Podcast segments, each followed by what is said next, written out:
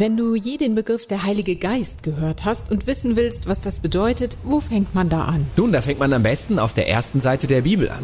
Dort wird die unfertige Welt als ein chaotischer Ort beschrieben. Aber über all dem Chaos schwebt Gottes Geist und er ist bereit, Leben, Ordnung und Schönheit zu schaffen. Okay, aber was ist der Geist Gottes? Wenn die biblischen Autoren vom Geist Gottes reden, meinen sie Gottes persönliche Gegenwart. Das hebräische Wort ist Ruach. Ruach? Ja, mit einem schönen Ch am Ende. Und was ist das jetzt? Ruach kann sich auf verschiedene Dinge beziehen, aber es hat immer etwas mit Energie zu tun. Energie in welchem Sinne? Naja, es gibt eine unsichtbare Energie, die die Wolken vorwärts treibt oder Äste schwanken lässt. Richtig, der Wind. Und im Hebräischen ist das Ruach. Ah, okay. Jetzt hol mal tief Luft.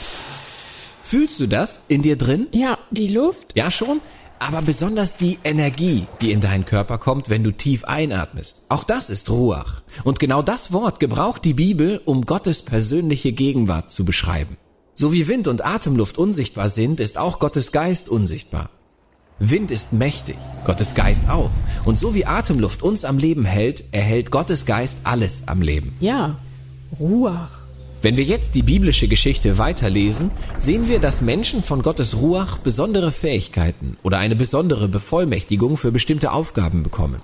Die erste Person in der Bibel, die das erlebt, ist Josef. Gottes Geist befähigt ihn, Träume zu verstehen und zu deuten. Und dann erlebt es auch ein Künstler. Sein Name ist Bezalel. Gottes Geist stattet ihn mit Weisheit und Fähigkeiten aus. Er wird zu einem Meister, der all die schönen Gegenstände in der Stiftshütte designt. Dann sehen wir, wie Gottes Geist eine ganze Gruppe von Menschen befähigt. Die Propheten. Sie haben die Fähigkeit, die Ereignisse der Geschichte aus Gottes Perspektive zu sehen. Ganz genau.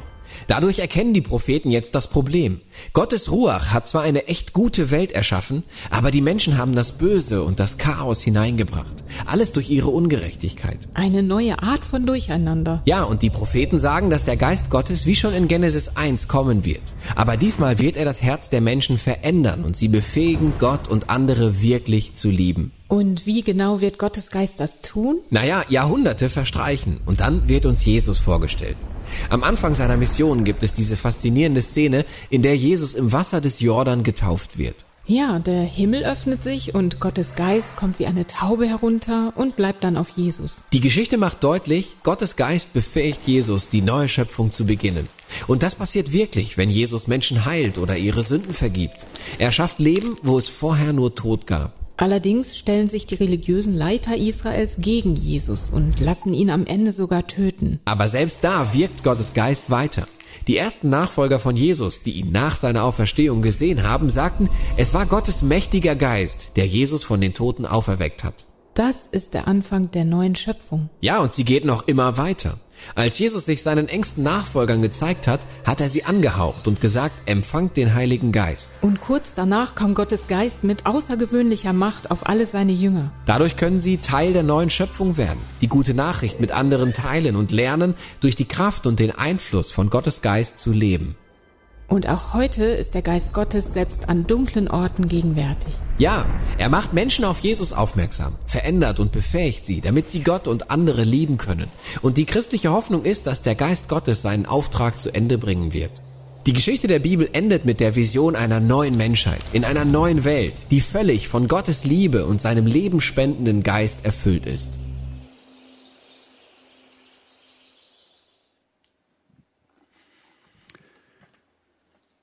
Ein Dank an Bibelprojekt, die Mission, die solche Videos herstellt und uns das in ganz kurzer und knapper Art und Weise sehr, sehr deutlich macht, wer dieser Ruach mit diesem schönen am Ende, äh, was, was er macht und wer er ist. Stell dir mal vor, stell dir vor, du kommst hier in die Gemeinde und du spürst, förmlich und wortwörtlich, hier ist Gott anwesend. Stell dir vor, wenn wir beten und Gott loben und anbeten, es plötzlich anfängt hier der Boden zu beben. Stell dir vor, durch unser Zeugnis, durch unser Leben würden täglich Menschen zum Glauben kommen. Und stell dir vor, in unserer Stadt Detmold und ganzen Umgebung Lippe würde jeder Mensch wissen, da oben die Gemeinde in der Meiersfelder Straße, da kannst du Gott erleben, da kannst du Gott erfahren, da ist Gott gegenwärtig. Wäre das nicht genial? Aber genau das hat in der ersten Gemeinde stattgefunden. Genau das hat der Ruach durch die ersten Christen gewirkt und bewirkt. Die Städte bebte, wenn sie Gott lobten. Menschen haben gesehen, da kommen, da, da kommen Heilige zusammen, da passiert was, da ist Gott gegenwärtig. Und das ist der Grund, warum wir uns gesagt haben, wir müssen uns auch diesem Thema dieses Jahr nochmal zur Verfügung stellen. Wir müssen uns nochmal Gedanken machen. Wir haben über den Gott, den Vater nachgedacht und Jesus haben wir nachgedacht.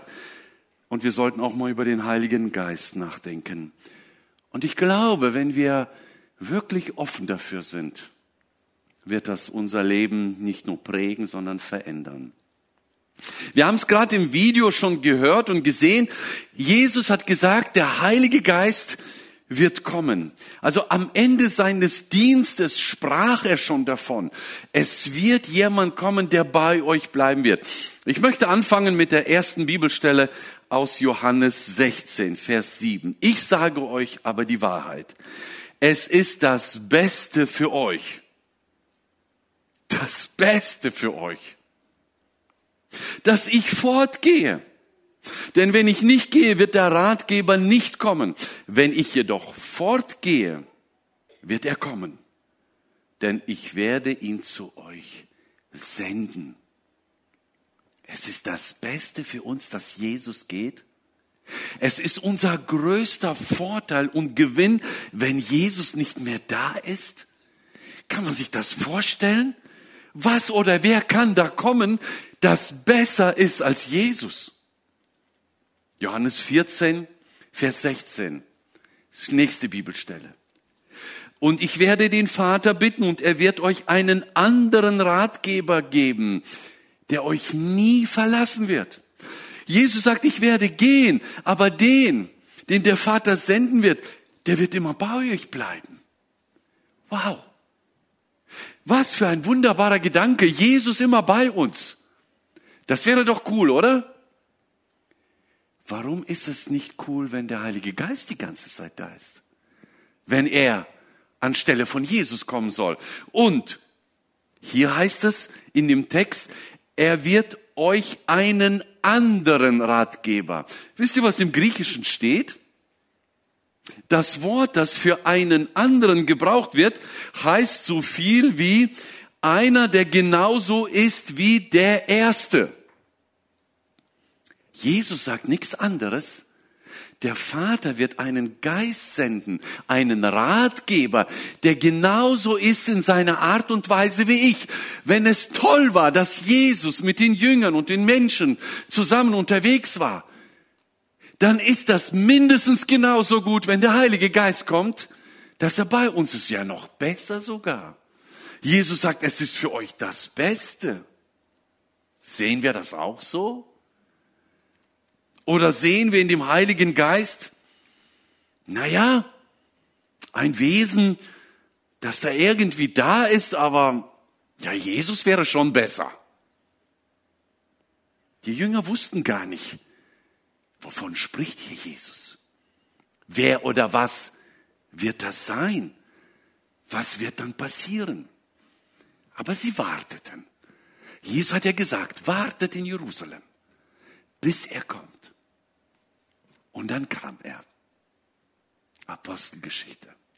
In Apostelgeschichte 2, Vers 4 heißt es, und sie wurden alle erfüllt von dem Heiligen Geist. Wir haben es im Video gesehen mit diesen Feuerzungen.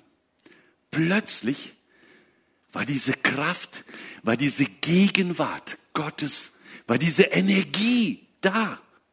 Plötzlich merken wir, diese Jünger, die gerade eben noch geflohen sind, die gerade eben noch Angst hatten, verhaftet zu werden, plötzlich stehen sie auf, sind mutig und fangen an zu predigen.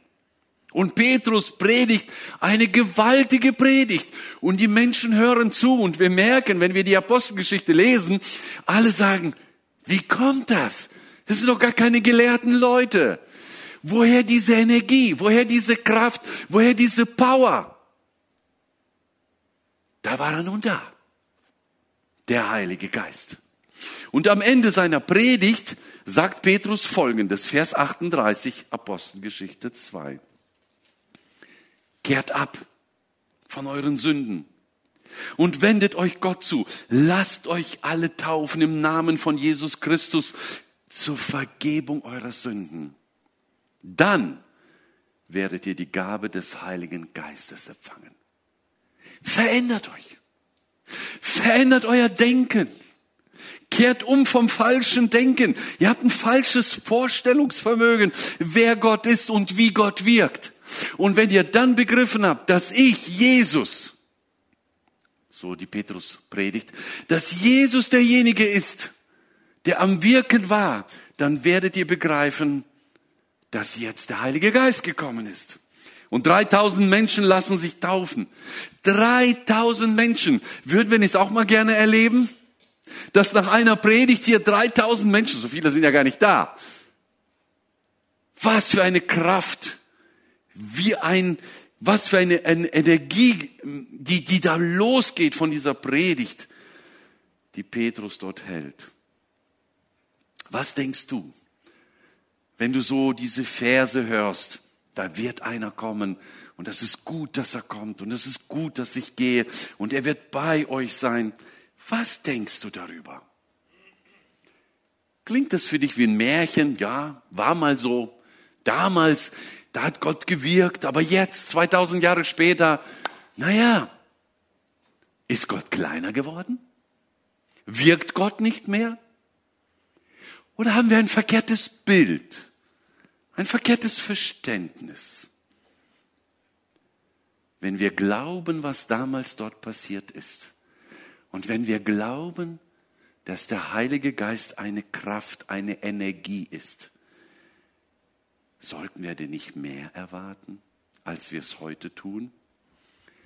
Deshalb ist es wichtig, dass wir uns mal mit einigen Fragen beschäftigen, in den nächsten Wochen. Ich werde die erste Frage mal beginnen. Wer ist der überhaupt? Von wem reden wir denn hier? Das erste, was ich dir mitgeben möchte und das wir unbedingt festhalten müssen in unserem Verständnis ist, der Heilige Geist ist eine Person. Ich habe sehr, sehr oft früher gedacht, so der Heilige Geist, das ist ja, der Geist, das Wort. Ne? Man denkt an einen Flaschengeist. Man denkt an irgendeine Energie, aber die ist so undefiniert an, ja, an diese Luft. Irgendwo ist da der Heilige Geist. Es ist, es ist nicht greifbar. Falsch. Der Heilige Geist ist greifbar. Er ist eine Person. Kannst du eine Person greifen? Natürlich kannst du das. Kannst du mit einer Person reden? Natürlich kannst du das. Er ist eine Person. Hört gut hin. Johannes 14. Übrigens Johannes 14 und Johannes 16. Hausaufgabe. Wunderbare Kapitel, wo du fast alles, was du wissen musst, erfährst. Mehr brauchst du fast gar nicht. Zwei Kapitel im Johannesevangelium. Jesus sagt hier Folgendes. Und ich werde den Vater bitten und er wird euch einen anderen Ratgeber. Einen anderen haben wir schon betrachtet. Einer so wie der erste. Aber was steht beim Ratgeber? Das Wort, das hier gebraucht wird, auch in Kapitel 16 und 14 an allen Stellen, ist das griechische Wort Paraklet. Wisst ihr, was Paraklet bedeutet? Nicht Dunst. Fürsprecher, Ratgeber, Helfer. Ja, noch mehr, ein Anwalt sogar, ein Tröster. Jemand, der zu dir kommt, wenn du traurig bist und die Hand auf dich legt und dich tröstet, das erlebst du. Genau das will der Heilige Geist tun. Wenn du Mut brauchst, dich ermutigen, das macht der Heilige Geist. Ein Anwalt, wir kennen alle einen Anwalt. Da gehst du hin und sagst, schau mal, kannst du meine Sache vertreten? Das macht er. Das ist alles der Heilige Geist. Wenn du einen guten Freund brauchst, ich kann dir einen vorschlagen. Such den Heiligen Geist als Freund. Er kann alles. Er kann trösten, er kann ermutigen, er kann helfen. Brauchst du mehr? Er kann für dich vor Gott eintreten. Er ist dein Anwalt. Das kannst du greifen. Tust du das? Und wenn der Heilige Geist eine Person ist, dann können wir mit ihm eine Beziehung aufbauen.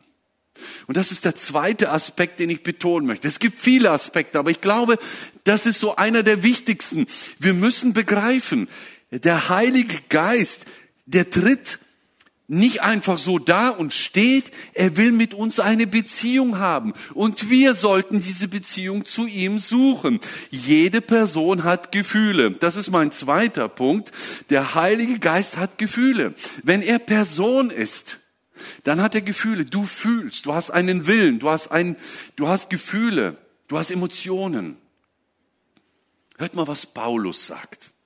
Paulus sagt in Epheser 4, Vers 30, achtet darauf, den Heiligen Geist nicht durch euer Verhalten zu betrüben.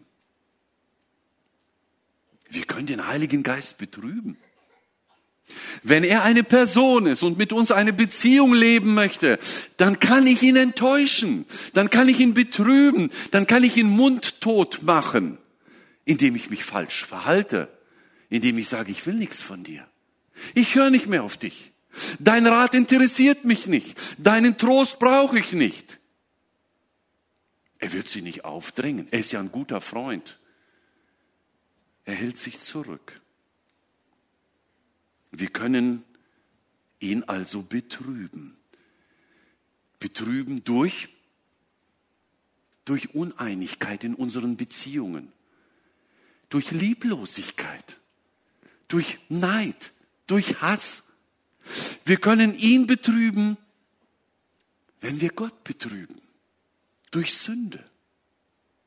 Durch Sünde in unseren Beziehungen zwischen Gott und zwischen den Menschen können wir den Heiligen Geist betrüben. Und wenn wir diese Dinge nicht bereinigen, dann zieht er sich zurück. Aber er wird sich melden. Er wird sich melden. Wie ist das, wenn du beim Arbeiten mal einen kleinen Splitter dir holst? Passierte mir öfters oder passiert immer noch, arbeite ja gern mit Holz. Ruckzuck hast du einen kleinen Splitter. Beim Arbeiten stört er nicht sehr. Ah, willst du rausziehen, ist zu tief, egal, weiter. Aber irgendwann sagt der Körper, es ist nicht gut, was in mir drin ist. Unser ganzes System reagiert auf einen ganz kleinen Splitter und sagt, der muss raus. Das ist nicht gesund. Er muss raus. Na ja, und dann probierst du, ah, bisschen gerieben und weiter. Und spätestens, wenn du zur Ruhe kommen willst, nervt dich das. Das ist ein kleiner Schmerz, aber du spürst ihn. Wisst ihr? Genau das macht der Heilige Geist. Der Heilige Geist sendet einen kleinen Impuls und sagt, weißt du was? Da ist etwas reingekommen zwischen mir und dir, zwischen dir und deinem Nachbar, zwischen dir und deinen Geschwistern. Das ist nicht in Ordnung. Im Grunde ist es Sünde. Sie kann klein sein, Sie kann groß sein. Bei großen Sachen würden wir sofort merken. Also, wenn hier ein Loch ist, da läufst du zum Arzt. Aber beim Splitter denkst du, wird schon. Nein. Und genau da fängt er an und sagt, das ist nicht in Ordnung. Die Sünde in deinem Leben ist nicht in Ordnung. Die Lieblosigkeit ist nicht in Ordnung. Was du gesagt hast, ist nicht in Ordnung. Wie du dich verhalten hast, das ist nicht in Ordnung. Bring das zurecht. Das macht er.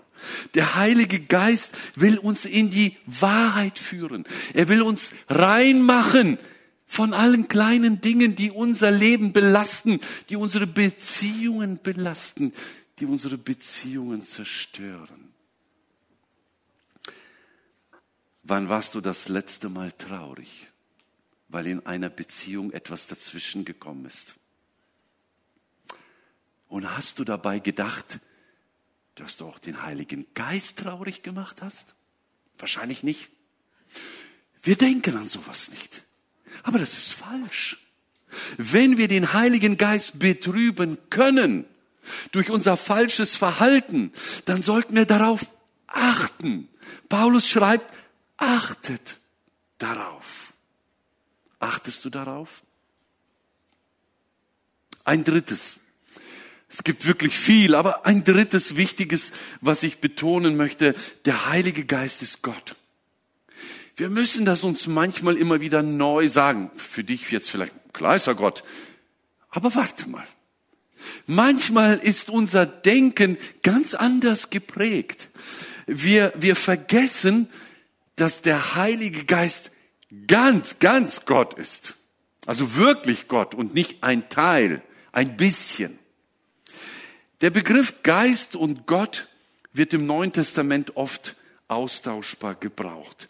Ein gutes Beispiel ist dafür das Gespräch, das Petrus mit Hananias führt.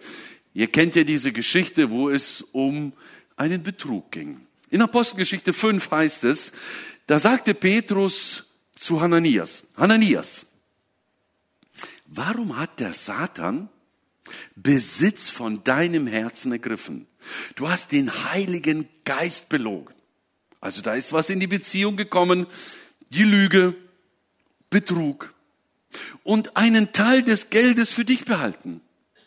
Es war dein Besitz, den du nach Belieben verkaufen oder behalten könntest.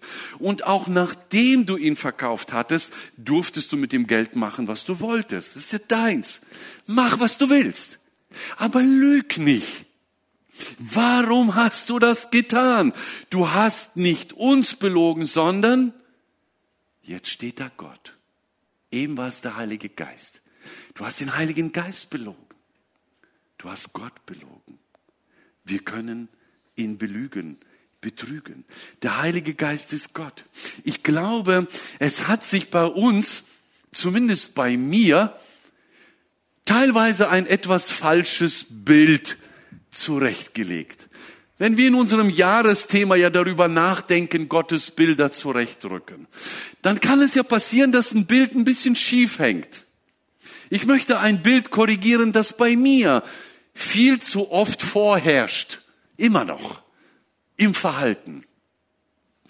Für mich ist immer klar, Gott gab es schon immer. Gott ist derjenige, der am Wirken ist. Und im Alten Testament lesen wir viel und Gott und, und das Volk und er führt und macht und tut. Und irgendwann lesen wir, da sagt Gott, ich will Jesus senden meinen Sohn. Gott wird Mensch. Wow. Er kommt auf die Erde. Gott wird Mensch, ist unter den Menschen unterwegs. Er ist Gott und doch Mensch. Er lebt hier und er wirkt. Er wirkt. Eben hat Gott, der Vater, gewirkt. Jetzt wirkt Jesus und Jesus stirbt am Kreuz. Wir haben das Abendmahl gefeiert. Jesus ist am Wirken. Und dann haben wir ja gelesen und er sagt, und ich will euch einen anderen Ratgeber, was? Senden. Plötzlich kommt die dritte Person der Dreieinigkeit. Gott der Vater, Gott der Sohn und jetzt ist der Heilige Geist da. Und er ist am Wirken. Seit wann? Seitdem Jesus weggefahren ist. Zehn Tage später, nach Himmelfahrt, Pfingsten, kommt der Heilige Geist. Eine Frage. Wer wirkt heute? Ist es Gott der Vater, Gott der Sohn oder der Heilige Geist? Es ist der Heilige Geist sind wir offen für sein Wirken. Wir beten zum Gott für den Vater. Wir danken Jesus für das Erlösungswerk. Aber bitten wir den Heiligen Geist, dass er in uns wirkt, dass er durch uns wirkt. Er ist der Wirkende. Aber genau dieses Bild, finde ich, ist falsch. Ich möchte ein anderes Bild zeichnen. Mir hilft es, vielleicht dir nicht. Da ist Gott der Vater.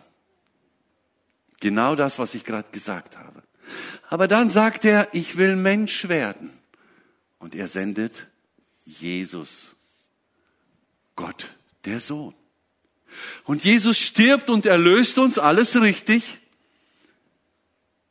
Aber dann ist nicht jemand untergeordnet, weniger wert, weniger wichtig, weniger wirksam, sondern Jesus sagt, und ich will einen anderen Ratgeber senden. Das ist eine Linie. Es sind andere Zeiten und eine andere Aufteilung. Und plötzlich ist der Heilige Geist da und er ist am Wirken. Und was mir noch bei diesem hilft, bei diesem Bild, ich habe das Gefühl, meine Vorstellung immer so, hier sind die Menschen. Und im Alten Testament schauen sie, oben ist irgendwo Gott. Und wir müssen zu ihm kommen und wir müssen Opfer bringen und wir müssen einen Priester suchen. Und er vertritt uns. Und Gott ist weit weg und wir hier. Gott, wo bist du? Und sehnsüchtiges Warten auf Gott.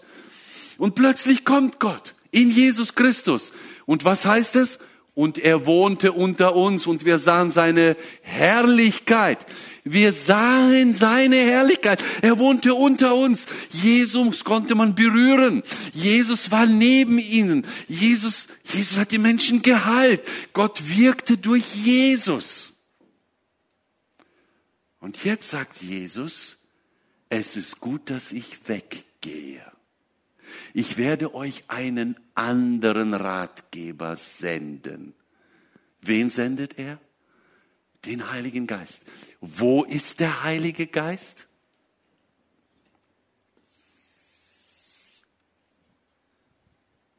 In uns. In uns. Kannst du dir das vorstellen? Dieser gewaltige Gott wohnt in dir. Das müsste doch in uns etwas auslösen, wo wir sagen, wow, diese Energie, dieser Ruach, der wirkte nicht nur damals bei den ersten Aposteln, der wirkte nicht nur in der ersten Kirche, der wirkte nicht nur in den ersten zehn Jahren, er ist immer noch am Wirken. Er wirkt auch heute. Erleben wir das so? Sehen wir das so? Nehmen wir das in Anspruch oder denken wir an Gott, den Vater? Wir danken Jesus, aber wir bitten nie den Heiligen Geist, in unserem Leben zu wirken? Haben wir ihn vergessen? Haben wir ihn verdrängt? Haben wir ihn betrübt? Rechnen wir nicht mehr mit ihm?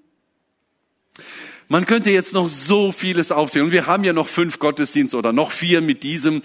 Einige Eigenschaften, als kleiner Überblick, das ist lang nicht alles, aber die drei Dinge, die ich jetzt genannt habe, dass er Mensch ist, also Person, nicht Mensch, dass er Gefühle hat wie ein Mensch und dass er Gott ist, selbst Gott hier auf Erden unter uns. Das sind nur drei. Es gibt mehr. Er ist der Geber aller Gaben. Das wird ein spannendes Thema. Alle Gaben gibt er. Er verteilt, wie er will. Er gibt die Kraft, Zeugnis zu geben. Wir brauchen nicht Angst haben. Wir müssen uns da draußen nicht einen abstottern. Er ist die Kraftquelle. Er ist die Energie. Er gibt uns die Gewissheit. In Stunden der Verzweiflung, dass wir Kinder Gottes sind. Er ist derjenige, der auch Sünde aufdeckt, der uns zeigt, das ist gut, das ist schlecht. Da solltest du hin und das solltest du lassen. Und er ist derjenige, der uns frei macht von Bindungen, von, von Sklaverei der Sünde, von allen Süchten. Er macht das frei. Beten wir zu ihm? Bitten wir ihn, dass er das tut? Er ist es. Er ist der Wirkende. Und er bewirkt die Früchte des Geistes, die wir so kennen aus Galater 5, 22. Freude, Liebe, Geduld, Langmut, Enthaltsamkeit und, und, und. Es sind nur einige Dinge, die ich betrachtet habe. Wer ist er? Ich möchte noch eine kurze Frage aufgreifen. Wann wirkt er eigentlich? Und wie wirkt er? Und gibt es Zeiten, wo er nicht wirkt? Wie sieht das alles aus? Nun, wenn ich diese Frage aufwerfe, möchte ich das sofort ein bisschen illustrieren. Ich habe so seit Weihnachten so eine Uhr hier. Das ist eine digitale Uhr, klickst du drauf, dann siehst du was. Und mir hat die Uhr etwas Interessantes gezeigt in den letzten Wochen, als ich mich vorbereitet habe. Man kann die Uhr benutzen so als kleinen Fitnesstrainer. Du kannst deine Ziele eingeben, wie viel Kalorien willst du am Tage verbrauchen, wie viel willst du trainieren, also spazieren gehen, dich bewegen, wie oft willst du aufstehen, ja, wenn wir eine Stunde gesessen haben, dann ist es vielleicht gut, mal auch aufzustehen. Ich habe so ein paar Daten eingetippt, meine Ziele. Und das Interessante ist, diese Uhr erinnert mich daran. Wenn ich also im Büro sitze und die Predigt schreibe und ich sitze zu lange, plötzlich brummt was, ich guck drauf, Zeit aufzustehen. Ich habe ja das Ziel, keine Ahnung, zwölfmal, zwölf Stunden stehen, sprich jede Stunde einmal wenigstens mal gestanden haben und nicht im Stück sitzen. Da macht er mich die Uhr aufmerksam, sagt, hey, steh mal auf. Na gut, stehe ich auf, bewege mich ein bisschen im Büro, lass meine Gedanken weiter, so, setze mich wieder hin, arbeiten. Nach einer Stunde spätestens aufstehen. Und dann kannst du Ringe schließen, wenn du deine Ziele erreicht hast, wird ein Ring geschlossen und dann bang, du hast es geschafft. Oh, schön, Ermutiger. Er ermutigt uns, wie der Heilige Geist. Der gibt immer wieder Impulse. Und dann abends guckst du auf die Uhr, du hast nicht genug bewegt, du bist genug aufgestanden, aber du hast nicht genug trainiert. Schande. Und dann sagt die Uhr, du schaffst das noch. Sag, was willst du? Du kannst das noch schaffen. Schließ die Ringe. Was mache ich? Abends um 10 Uhr zieh mich an und gehe in Fissenknick noch mal eine Runde spazieren und plötzlich Bäm, Explosion. Du hast alle drei Ringe geschlossen. Er applaudiert. Genau das will der Heilige Geist. Der Heilige Geist will uns Impulse geben. Er will uns sagen, hey, steh auf, geh raus, sitz hier nicht, guck mal, dein Nachbar ist am Zaun, er mäht Rasen, geh rede mit ihm. Hey, geh und mach dort, hilf dort, pack dort mit an. Du schaffst das noch. Glauben wir das? Hören wir das? Wenn die Uhr sagt, steh auf, aufstehen muss ich, die Uhr steht nicht auf. Wenn die Uhr sagt, hey, nimm dir mal Zeit, auch das gibt so. Nimm dir mal Zeit. Zeit zum Stillwerden, zum Nachdenken. Mach noch eine Runde. Wer muss die Runde drehen? Ich. Der Heilige Geist wird dich immer nur erinnern. Jesus hat gesagt, er wird ein Ratgeber sein. Und er wird euch an alles erinnern, was ich euch gesagt habe. Er gibt einen kleinen Impuls. Machen musst du's. Es ist ein Gemeinschaftswerk zwischen dir und dem Heiligen Geist. Hören wir ihn? Sind wir gehorsam, wenn er redet? Setzen wir das um? Oder hören wir ihn nicht, ignorieren wir ihn? Ich glaube, ich habe schon viele Situationen im Leben verpasst, wo er mir Impulse gegeben hat und ich im Nachhinein dachte, hättest du mal machen sollen. Kennst du das? Wir waren vor drei Wochen im Urlaub, haben uns ausgeruht. Endlich Zeit der Ruhe, der Stille. Ein Buch mitgenommen, gesessen, gesonnt, gelesen, einfach gut gehen lassen. Brauchen wir alle mal. Einfach mal eine Woche Auszeit. Und während dieser Woche ist uns aufgefallen, dass im Speisesaal, wenn wir zum Frühstück oder zum Abendbrot gingen, waren mehrere Bedienstete, wir haben es sofort erkannt, das, das, sind, das sind Leute aus der Ukraine. Wir haben sie mal angesprochen. Und das waren da, weiß ich, drei, vier Frauen, alle aus der Ukraine, haben Geld verdient, sind nicht geflohen, aber haben Arbeit gesucht und in der Ukraine keine mehr gefunden und teilweise Kinder in der Ukraine und sie versuchen Geld zu verdienen und sie zu versorgen. Also richtig harter Job. Und weil wir die Sprache kennen, haben wir uns mit den einen oder anderen ein bisschen unterhalten. Wenn sie Zeit hatten, beim Vorbeigehen, wenn sie einen Kaffee gebracht haben, hast du gefragt, wo kommst du her, aus welcher Stadt und wie geht's und so. Und irgendwann, eines Morgens, stehe ich auf und nachdem man so eine stille Zeit hatte, plötzlich ein ganz starker Impuls. Geh und gib dieser Frau, eine von denen, Geld. Hm? Hab doch bezahlt meinen Urlaub. alles drin. Gib ihr Geld. Okay? Geld genommen, in die Tasche gesteckt, beim Frühstück werden wir es ihr überreichen. Mit Katrin darüber gesprochen, wir kommen hin. Oh, sie hatte Frühstück frei. Gut, dann müssen wir gucken, ob sie abends da ist. Abends ist immer eng, viel los. Komm, wir gehen etwas früher hin, bevor der Speisesaal voll ist und sie keine Zeit hat. Wir gehen hin, tatsächlich, sie steht, hat noch nicht viel zu tun. Wir kommen bei. Ich hole das Geld aus der Tasche, drück in die Hand und sage, Gott hat uns heute aufs Herz gelegt, dir dieses Geld zu geben.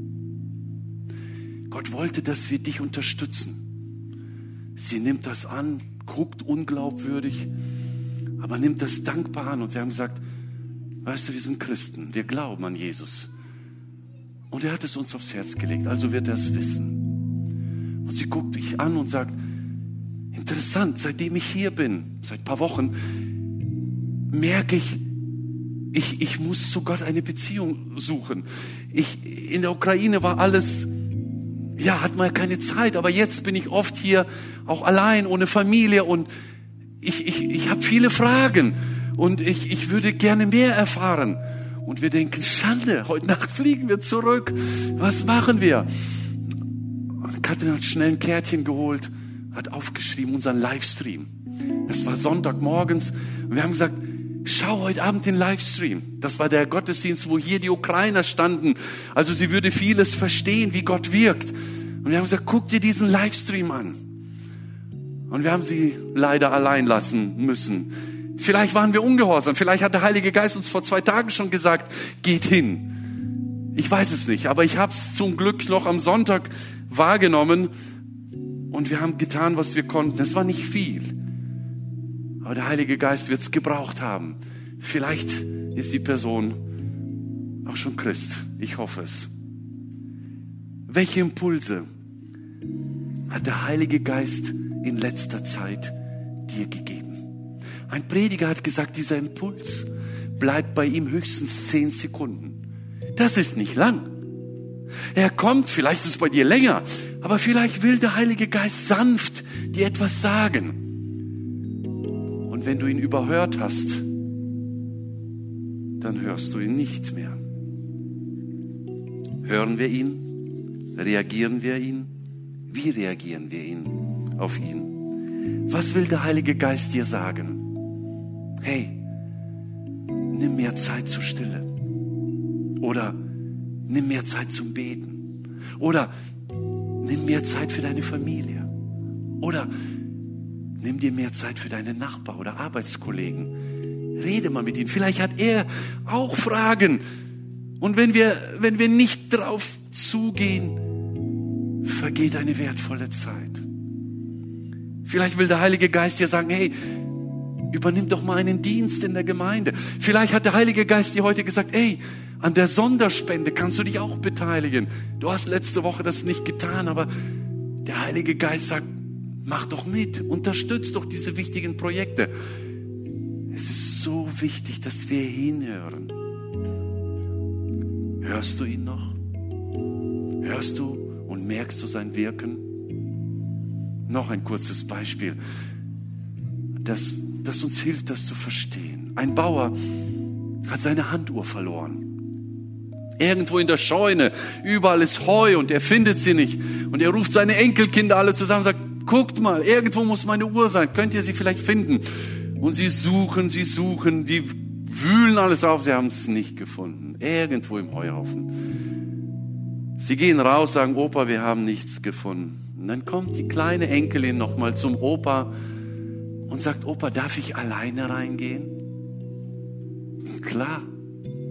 Und sie geht alleine rein, setzt sich hin, macht die Augen zu und sitzt ganz still.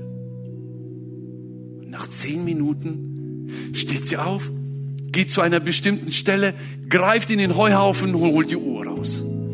Und bringt sie Opa. Opa ist glücklich. Meine Uhr ist wieder da. Wie hast du die gefunden?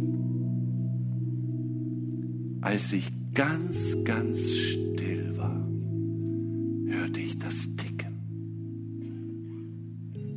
Hörst du noch? Das Ticken Hörst du noch den Heiligen Geist, sein Reden, seine Impulse? Wenn wir den Heiligen Geist hören wollen, müssen wir zur Ruhe kommen. Stille Zeit ist eine Zeit der Stille. Bei einigen schon sehr verböhnt. Stille Zeit. Natürlich kannst du beim Joggen dir eine Predigt reinziehen. Natürlich kannst du beim Autofahren tolle Podcasts hören. Keine Frage. Aber das Wirken des Heiligen Geistes wirst du oft erst in der Stille hören. Hast du diese Zeiten? Hast du diese Ruhe? Wir müssen wieder zur Ruhe kommen lernen. Wir müssen wieder lernen, auf ihn zu hören. Ich lade dich ein, in diesen nächsten Wochen genau das zu tun, immer wieder zur Ruhe zu kommen. Die Sänger können schon nach vorne kommen und wir werden noch mal ein Lied singen. Vielleicht ist dieses Lied auch ein Lied, wo du Zeit zum Beten nehmen solltest, wo du Gott bitten, ja den Heiligen Geist bitten solltest, neu in deinem Leben zu wirken, neu in deinem Leben in Erscheinung zu treten, neu in dir etwas zu bewegen, dass seine bewegende Kraft und Energie dich neu erfüllt. Wisst ihr, manchmal beten einige so mit den Händen. Das hat nichts mit Charismatie zu tun, dass ich irgendwie, oh, stehe mit gehobenen Händen. Wisst ihr, was das ist? Das ist ein Symbol. Heiliger Geist, ich möchte, dass du in mein Leben kommst. Ich möchte, dass du mein Leben erfüllst. Ich möchte, dass du mein Herz neu bewegst. Kannst du das gleich beten beim Singen? Kannst du das mitnehmen? Die ersten Christen wussten weniger über den Heiligen Geist als wir heute. Aber sie haben ihn mehr vertraut und sie haben ihn viel wunderbarer erlebt als wir heute. Vielleicht sollten wir zurückkehren zu dem Moment, wo die ersten Christen waren. Die Erwartung, dass der Heilige Geist auch heute noch wirkt. Amen.